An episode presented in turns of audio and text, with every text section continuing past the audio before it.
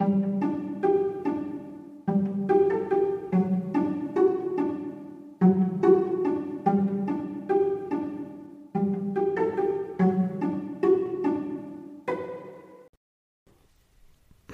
und herzlich willkommen. Schön, dass ihr den Weg in meine Vorleseecke gefunden habt. Macht es euch bequem und leiht mir euer Ohr. Dann lese ich euch was vor. Kapitel 39 Der Klabauterkönig Am nächsten Morgen wurden sie früh von den Wachen abgeholt. Sie wurden durch die Stadt geführt in das Haus des Königs. Er wohnte nicht in einem Schloss oder einem Palast, sondern in einem ganz normalen Haus. Naja, es war etwas größer als die anderen Häuser und das Dach war blaurot gestrichen. Und es hatte im Gegensatz zu den übrigen Häusern zwei Stockwerke statt nur einem. Kritsch stand in der Nähe des Eingangs und winkte ihnen aufmunternd zu. Die anderen Klabauter, an denen sie vorbeiliefen, sahen nicht so freundlich aus. Sie traten durch ein großes Tor in einen Innenhof, um den herum das Haus gebaut war. Es war größer, als es von draußen den Anschein hatte. Vom Innenhof gingen verschiedene Türen ab in das Haus. Eine davon war geöffnet. Sie bestand aus zwei Flügeln, einem roten und einem blauen, die jetzt geöffnet wurden. Als sie sich nicht bewegten, wurden sie von den Wachen hineingeschoben dass sie vor dem Eingang alle wie erstarrt waren, lag nicht etwa daran, dass sie Angst hatten. Nein, sie waren einfach überwältigt von dem Anblick. Auch wenn das Haus von außen eher schlicht aussah, war zumindest dieser Raum üppig dekoriert. Überall waren Lampen aus geflochtenem Seetang, und an den Fenstern hingen Vorhänge aus perlenbestickten Fischernetzen. Die Wände waren über und über mit Muscheln verziert, die von weitem betrachtet ein Bild der Klabauterstadt ergaben. Gegenüber der Tür saß der Klabauterkönig auf einem Thron, der aus kunstvoll geschnitztem Schwemmholz gefertigt war. Als wäre das alles nicht schon überwältigend genug, war der Klabauterkönig selbst ein noch wunderlicherer Anblick. Er war groß für einen Klabauter und sehr kräftig. Er hatte langes, dickes Haar, das ihm offen bis über die Schultern hing. Er hatte außerdem einen Vollbart, der so blond war wie seine Haare. Hätten die Freunde gewusst, was ein Löwe war, hätten sie gedacht, dass der Klabauterkönig wie ein Löwe aussah. Er sah streng aus, aber nicht böse. Und in seinem Blick lag sogar etwas Neugier, als er die Einhörner und Esrexe betrachtete. Mein König, hier sind die Angeklagten, die mit der Aurora gekommen sind, sagte der Befehlshaber der Wachen. Die Seewanderer überlegten, ob sie sich verbeugen mussten, weil das in den Geschichten immer so gemacht wurde, die sie von Abrisa gehört hatten. Aber der König schien darauf keinen Wert zu legen. Auch die Wachen hatten sich nicht verbeugt. So, so, meinte der König schließlich. Wie Piraten seht ihr eigentlich gar nicht aus. Wir sind auch keine Piraten, platzte Kriemhild heraus. Camilla stupste sie an und machte leise Psst, aber der König lachte.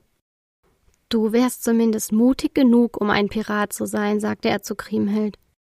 Ich will aber kein Pirat sein. Ich finde es nicht richtig, andere zu berauben, erwiderte Kriemhild. Der König lachte wieder und fragte Wo kommt ihr her? Ich habe noch nie Wesen wie euch gesehen. Wir kommen von einer Insel, die Malaminopuni heißt, sagte Camilla. Ich und die anderen, die so aussehen wie ich, sind Einhörner. Und wir sind Esrexe, fügte Lucius hinzu. Ich habe noch nie Seefahrer aus Malaminopuni getroffen, meinte der König nachdenklich. Wir sind auch die Ersten, erwiderte Lucius stolz.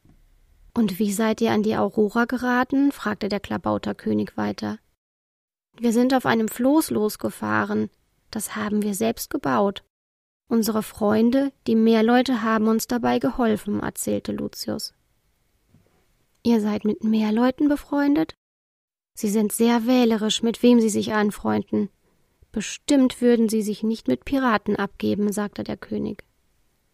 Neben Camilla holte Kriemhild Luft, um ihm zu sagen, dass sie ja auch keine Piraten seien. Aber diesmal stupste Camilla sie an, bevor sie den Mund aufmachen konnte. Sie musste nicht mal Psst machen, Kriemhild verstand auch so, dass sie lieber den Mund halten sollte. Der Klabauterkönig sah Lucius erwartungsvoll an, und dieser fuhr fort Unser Floß ist kaputt gegangen, und Aurora hat uns angeboten, auf ihr weiterzufahren. Er wollte lieber nicht sagen, dass es Auroras Anker gewesen war, der das Floß kaputt gemacht hatte. Es war ja ein Versehen gewesen, und er wollte nicht, dass Aurora in einem schlechten Licht dastand. So, so, ihr seid also zufällig auf der Aurora gelandet, schmunzelte der König. Und habt ihr gewusst, dass sie vorher ein Piratenschiff war? Alle sahen zerknirscht rein. Sie konnten nicht lügen, aber sie fanden alle, dass es nicht Auroras Schuld war, was die Piraten getan hatten. Sie hat es uns erzählt, sagte Camilla mit leiser Stimme. Aber sie war nicht glücklich als Piratenschiff, und sie war froh, als die Piraten nicht zurückgekehrt sind. Ich glaube nicht, dass man sie für das bestrafen sollte, was die Piraten gemacht haben. Der Klabauterkönig sah sie lange nachdenklich an. Schließlich verkündete er Nein, ich denke auch nicht, dass man die Aurora für das bestrafen kann, was die Piraten getan haben. Genauso wenig wie euch. Ich sage, dass ihr unschuldig seid, auf den Gesichtern der Seewanderer breitete sich große Erleichterung aus. Sie trauten sich jedoch nicht, laut zu jubeln. Danke von uns allen, sagte Lucius. Heißt das, wir sind frei und können weiterfahren? Das habe ich nicht so gesagt, erwiderte der Klabauterkönig.